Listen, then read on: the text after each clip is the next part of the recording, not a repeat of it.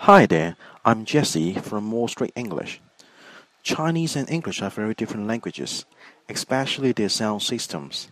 And because of that, Hong Kong people may have particular difficulties with pronunciation, and some words can be easily mispronounced.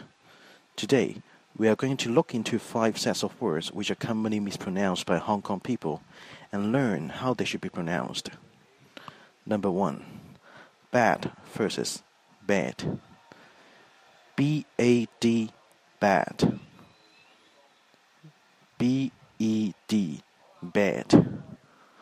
For example, I will never go to a cheap hotel anymore. Do you still remember that bed we had? It was really bad. Number two, colic versus college. C O L L E A G U E, colic.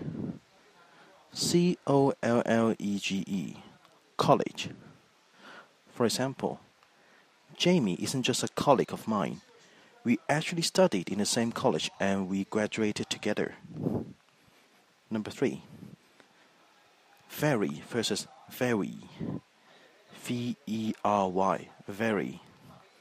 For example, Jamie is a very popular teacher. All his classes are always fully booked. Number four, daughter versus doctor. D A U G H T E R, daughter. D O C T O R, doctor. For example, Jamie's daughter is studying how to get into Hong Kong U, and her dream is to become a doctor. Number five, name versus lame. N A M E, name. L A M E, lame. For example, he offered a lame apology for making fun of his classmate's name.